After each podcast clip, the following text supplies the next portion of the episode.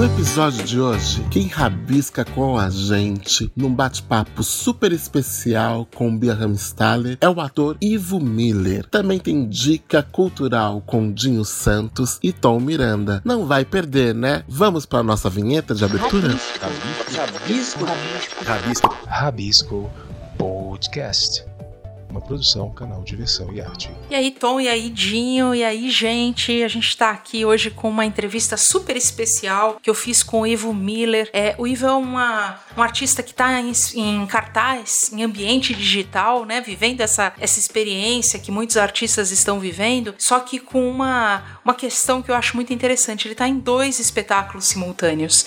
E eu queria que ele contasse um pouquinho pra gente sobre essas experiências, mas eu vou deixar para que é, ele traga aqui pra gente, né? Eu queria primeiro, Ivo, começar te agradecendo muito pela disponibilidade, pela presença aqui no nosso podcast e começar perguntando então sobre Hilk. Hilk é uma experiência entre o teatro e o ambiente digital. A gente tem visto muitas discussões sobre o teatro digital em relação ao fato de se é teatro, se não é teatro, mas independente de opiniões, é esse tipo de experiência que tem mantido a possibilidade do contato entre público, artista e cena, muitas vezes, inclusive, criando aproximações que o, o, o palco talvez nunca tenha é, possibilitado, né? Porque a gente entra na casa do artista muitas vezes pelas lives, pelas experiências cênicas e tudo mais. Porém, pouco se fala sobre como tem sido a experiência do teatro em ambiente digital para o artista. Queria que você comentasse com a gente sobre isso. O que, que você descobriu sobre as artes cênicas na experiência do seu solo, que é apresentado semanalmente numa live no Instagram.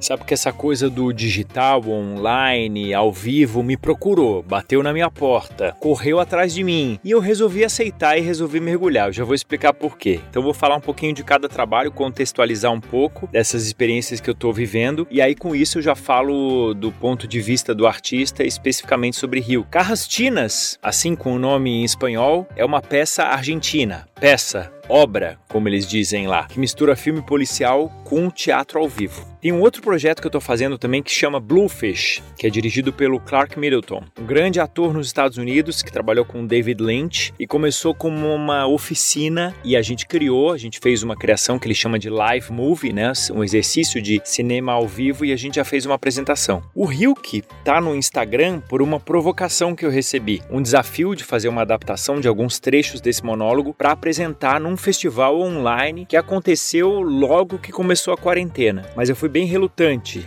é, sobre colocar em cartaz, simplesmente porque eu achava que não poderia fazer teatro numa rede social. Em Hilke, eu sinto falta do público, porque eu tenho a experiência prévia fazendo com o público. Então eu olho para a câmera do celular e lembro da plateia nos lugares onde eu me apresentei. Acho que de todas essas três experiências que eu estou vivendo, a que mais tem teatro para mim é Hilke, porque foi concebida para o palco e para mim prevalece essa memória. Depois eu descobri que é possível fazer sim em casa. Claro que um dos desafios é ter essa disciplina para entrar em cena. Então, quando você é, sai de casa para ir até o lugar onde você vai apresentar, só o fato de sair de casa, pegar o carro, pegar o transporte público ou ir a pé já é um ritual de aquecimento. E aí cada um tem os seus rituais. Tem gente que chega muito antes no teatro, é, tem gente que bate papo, tem gente que faz alongamento, tem gente que faz meditação. A gente teve, né? A gente tem que criar essas, esses pequenos rituais em casa. Só que é muito mais difícil porque você está ali mergulhado na sua vida pessoal, né? Então, é,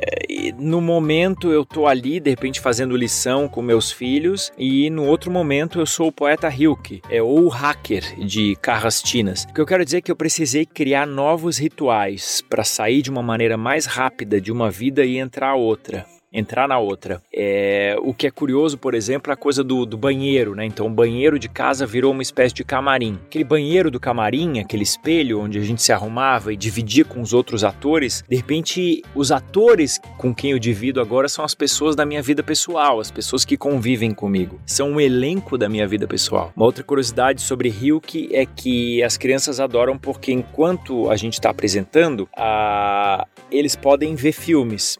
Só que um detalhe, por isso que eu tô contando isso aqui, não pode ser Netflix, porque a gente também criou todo um esquema aqui para que o sinal da internet, no momento da transmissão, seja só de quem está fazendo a transmissão. Uh, no Rio, que pelo Instagram nunca aconteceu problemas, mas em Carrastinas, por exemplo, nos ensaios a gente já percebeu que quando tinha mais gente usando a internet, a coisa não funcionava muito bem. É, e nesses, nesses outros trabalhos, né, no Carrastinas e no Bluefish, a gente trabalha com técnicos. Eu, eu vou falar entre aspas, né, os nossos técnicos de palco, mas são pessoas que são experts em Zoom e webinar ou que viraram experts nesse momento e que recomendam mesmo que no momento da transmissão você ou coloque o cabo, conecte o cabo no seu laptop ou no desktop, né? Quem usa esse tipo de computador, ou você tem o Wi-Fi só para você. E no caso de Carrastinas, isso para mim é fundamental, porque eu apresento a peça de dentro do guarda-roupa. Então, se eu não posso levar um cabo de internet para dentro do guarda-roupa, eu preciso do sinal de Wi-Fi todo para mim. Para concluir, eu diria que eu creio que as artes cênicas são maiores do que qualquer tecnologia, desde que essas tecnologias estejam a serviço das artes cênicas, a serviço da obra, a serviço do elenco, e nunca o contrário.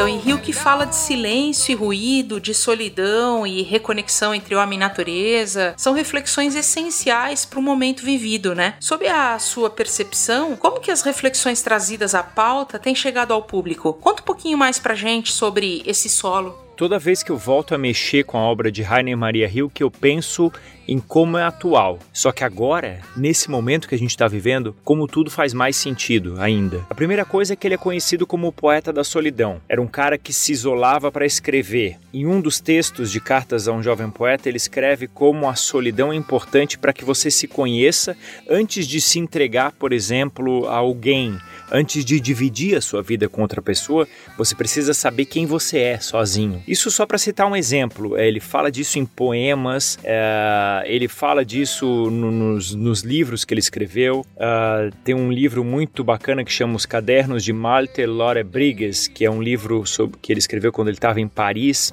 e tem muitos momentos dele observando o mundo através da janela de um quarto de hotel. Enfim, são imagens que a gente está é, vendo muito atualmente, né? A relação da gente com a janela, a relação da gente de dentro de casa olhando para o mundo lá fora. Ao mesmo tempo que Hilke se isolava para escrever, nunca parou de se comunicar com o mundo lá fora. É, é possível que ele tenha escrito 11 mil cartas.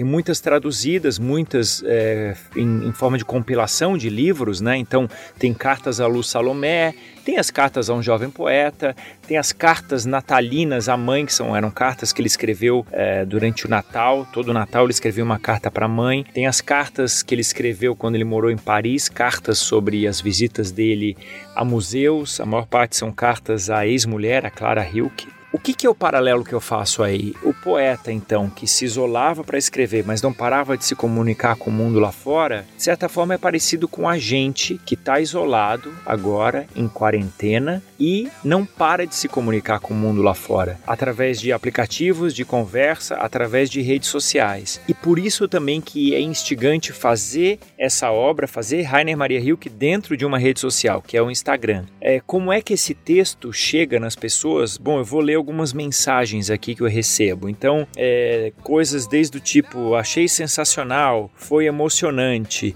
dava para sentir que era ao vivo. Parabéns, o texto é muito atual, fala sobre a solidão. A sua peça me fez mergulhar de vez na minha solidão e ver como essa solidão é maravilhosa. Parece que Hilke voltou para nos lembrar que nosso interior é infinito e que tudo o que precisamos já está a nosso alcance. Em tempos de distanciamento, vamos parar de reclamar. Vamos usar esse tempo precioso para nos reconectarmos com nossa fonte. E essa mensagem eu deixei por último porque eu achei muito bacana a maneira esperançosa como essa pessoa que escreveu essa mensagem recebeu a, peça. Acho que essa mistura de ficar sozinho e se comunicar intensamente, além de se relacionar muito com o que a gente está vivendo, também é uma contradição que eu sempre usei a favor do personagem, uma contradição muito interessante na construção de um personagem. E é interessante pensar que Hilke escreveu eh, sobre todos esses assuntos, assuntos como a morte, o amor, o sexo, assuntos muito profundos, mas de uma maneira super simples e acessível.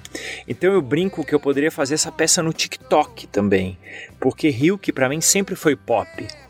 Hilke não é para ficar restrito, ficar fechado dentro de certos círculos. Não, Hilke é para ser democratizado, assim como a arte como um todo. O link no Instagram é aberto, então se você quiser você assiste, você entra lá e assiste como se fosse uma live. Mas existe o ingresso. Eu achei importante disponibilizar um link que tem os valores sugeridos e você paga o quanto você pode.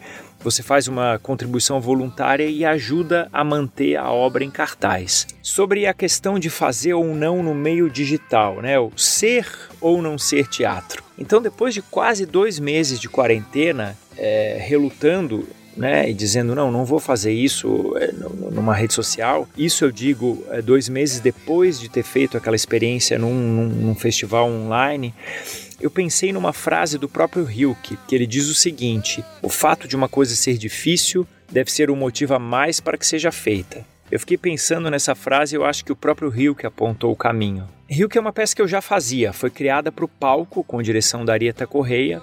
A gente bateu um papo, ela me deixou bem livre para fazer essa adaptação para a internet. E, ou seja, foi uma grande adaptação para fazer para o Instagram, né? não foi uma peça criada para um meio digital. No festival, eu apresentei com a câmera do selfie e eu fiz tudo sozinho. Aquilo foi legal para o festival, mas para uma temporada não servia e era um dos motivos que me fazia achar que não dava para fazer essa peça com uma câmera, eu, eu me vendo na câmera ou recebendo comentários, né? Então conversei com a minha mulher, com a minha parceira, que é jornalista, atriz e conhece bem a peça, e ela topou fazer a câmera, com o celular mesmo. Então aqui dentro de casa, para fazer Rio, que somos uma pequena equipe, o que deixa a experiência coletiva e por isso mais teatral. Quando eu estava criando a divulgação da peça, eu discuti é, um pouquinho de teoria com um grande amigo, que é o diretor César Batista, de São Paulo, sobre isso, né, de ser ou não ser teatro e como eu deveria chamar essa temporada.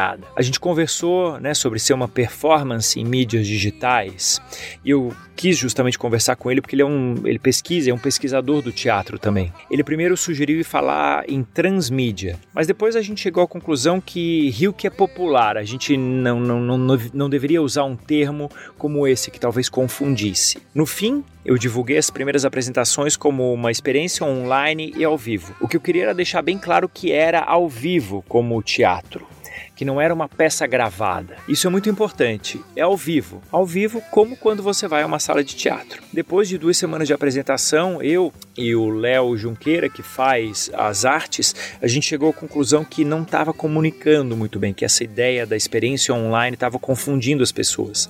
Então a gente vai mudar a comunicação e agora a gente vai deixar bem claro que é uma adaptação teatral ao vivo e online. Assim não confunde ninguém e dessa maneira eu estou assumindo que é teatro online, que está sendo transmitido ao vivo. No caso de Rio, que eu penso sim que eu posso continuar fazendo a, a peça online, então, mas como eu disse antes, eu não, não tomei não, nenhuma decisão ainda. O que me estimula muito é como a essa adaptação chega em outras cidades. Então, só para citar um exemplo, outro dia eu recebi uma mensagem de uma pessoa que me marcou lá e botou Maceió. Eu fiquei tão feliz porque eu tentei tantas vezes levar essa peça para o Nordeste e nunca consegui. Agora a peça foi apresentada em Maceió. Olha que bonito isso.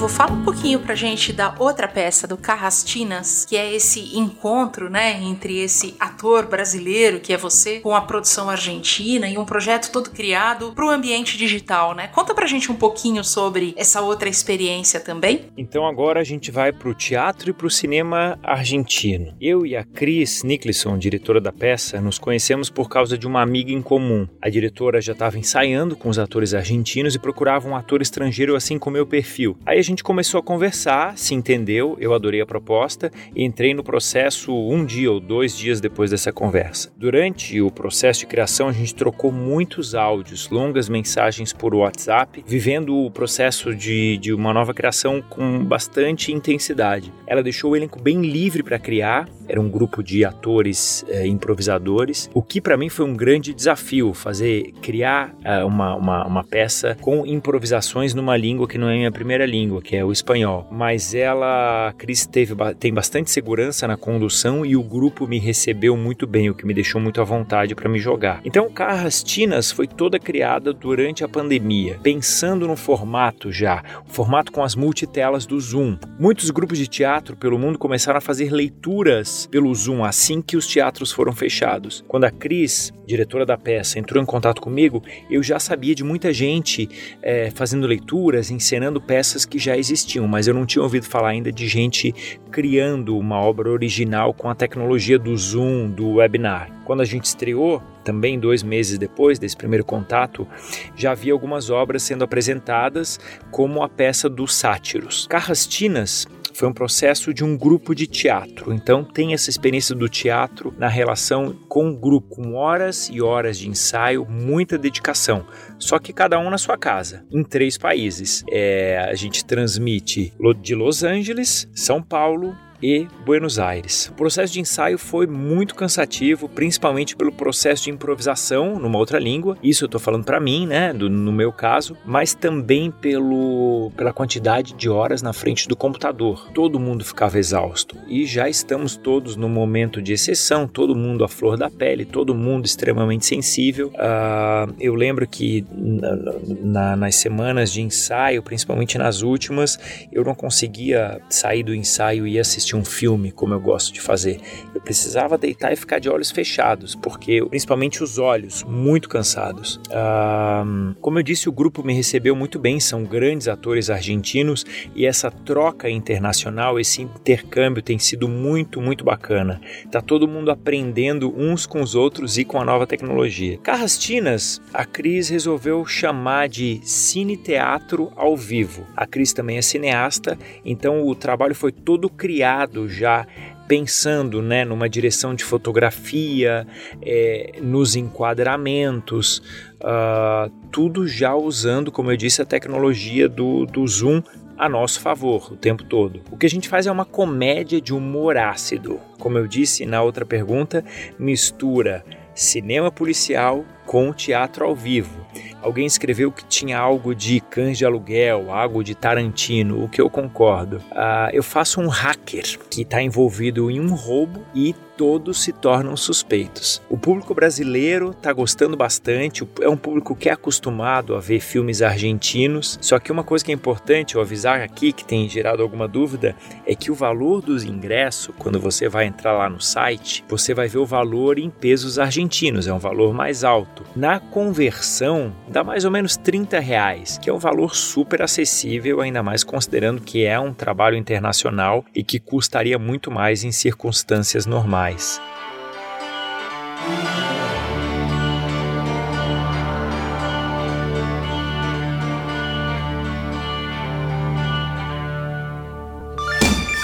E o que você vislumbra sobre o teatro pós-pandemia? Possível projetar ideias e leituras sobre o cenário? Uma vez a Fernanda Montenegro, falando sobre a crise das artes num contexto político atual, comentou em uma entrevista que o teatro existe desde a antiguidade e passou todas as crises e guerras e nunca morreu. O teatro não morre, mas renasce. O que me parece é que ele volta agora a uma conexão mais íntima com o público. Não sei se você tem essa mesma visão, mesmo que mediado pela tecnologia. Se antes da pandemia a preocupação era de que os teatros vinham esvaziando, né? Estavam cada vez mais vazios. O que se fazia urgente, preciso, era, era uma reaproximação, né? Da, do, do teatro com a plateia. Isso era uma pauta na fala de muitos atores. É, agora, o, o teatro levou as pessoas para dentro da casa do ator e o ator para dentro da casa das pessoas. Como manter e aprofundar essa reaproximação com o público é, pós pandemia. Qual que é a sua visão sobre isso? É muito lindo isso que a Fernandona disse. Aliás, eu ouvi a entrevista que ela deu aqui para vocês. Por ser o teatro o primeiro, o teatro é eterno. O teatro é a base das artes cênicas. Quando eu fiz a primeira apresentação do Rio, que é aquela pro festival ainda em março, eu comentei que eu me sentia como os atores de teleteatro, aqueles dos primórdios da televisão. Com a chegada da TV nos anos 50, muitas obras foram apresentadas ao vivo na TV. Aliás, a Fernanda Montenegro foi uma das atrizes que fez teleteatro ao vivo. Na biografia que ela ela lançou há uns dois anos tem histórias maravilhosas sobre o assunto. Aquilo foi um grande laboratório para a teledramaturgia brasileira,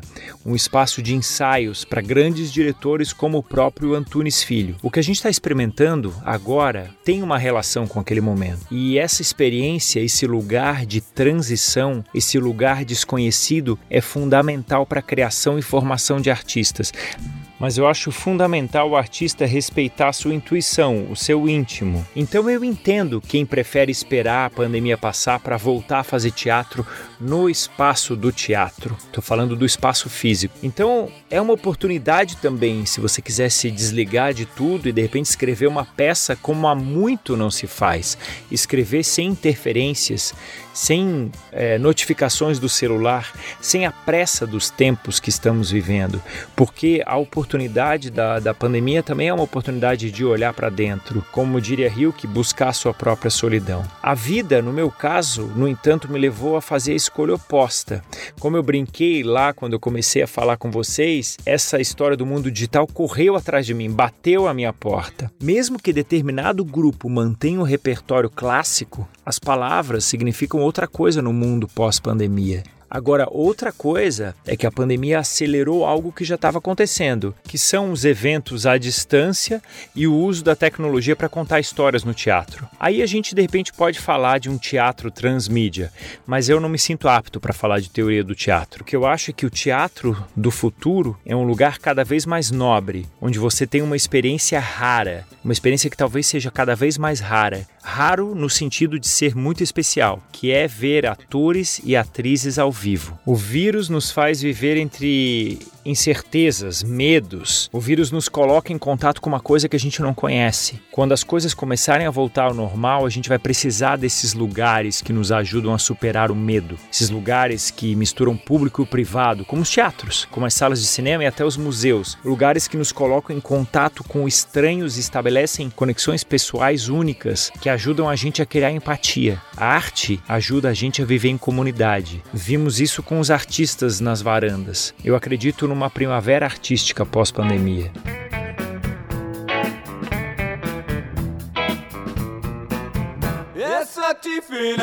Olha, mais uma vez, obrigada pela sua presença, Ivo. Suas falas são essenciais, são bonitas, são é, reflexivas e a gente termina essa conversa com muita vontade de sentar na frente da tela e assistir a tudo isso que você contou pra gente. A gente vai fazer isso com toda certeza e a gente vai voltar a comentar isso aqui. Obrigada, Ivo. Valeu. Gente, muito obrigado pela oportunidade de estar aqui divulgando o trabalho nas dicas culturais de vocês. Obrigado, Tom Miranda. Obrigado, Bia Hamstaller. E obrigado, Dinho Santos. Ryuki está em cartaz toda segunda-feira, às 21 horas, direto na minha conta do Instagram. Carrastinas está em cartaz às quintas-feiras, às 22 horas. E aí você precisa comprar o ingresso, você vai receber um e-mail com o link do Zoom. E você entra e você assiste no computador, joga para televisão. Aliás, isso você pode fazer com o Hilke também. Todas essas informações estão na minha conta do Instagram, que é Ivo Müller, M-U-L-L-E-R. Eu espero vocês!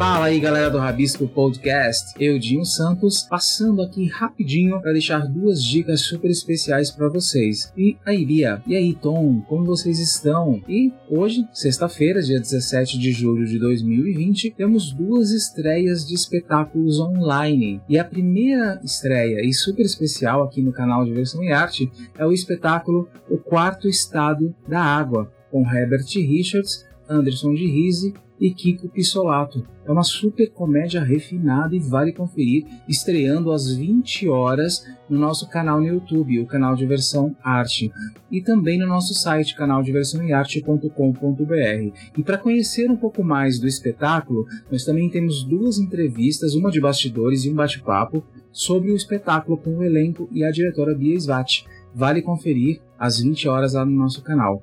E o segundo espetáculo é o Alma Despejada com Irene Ravache.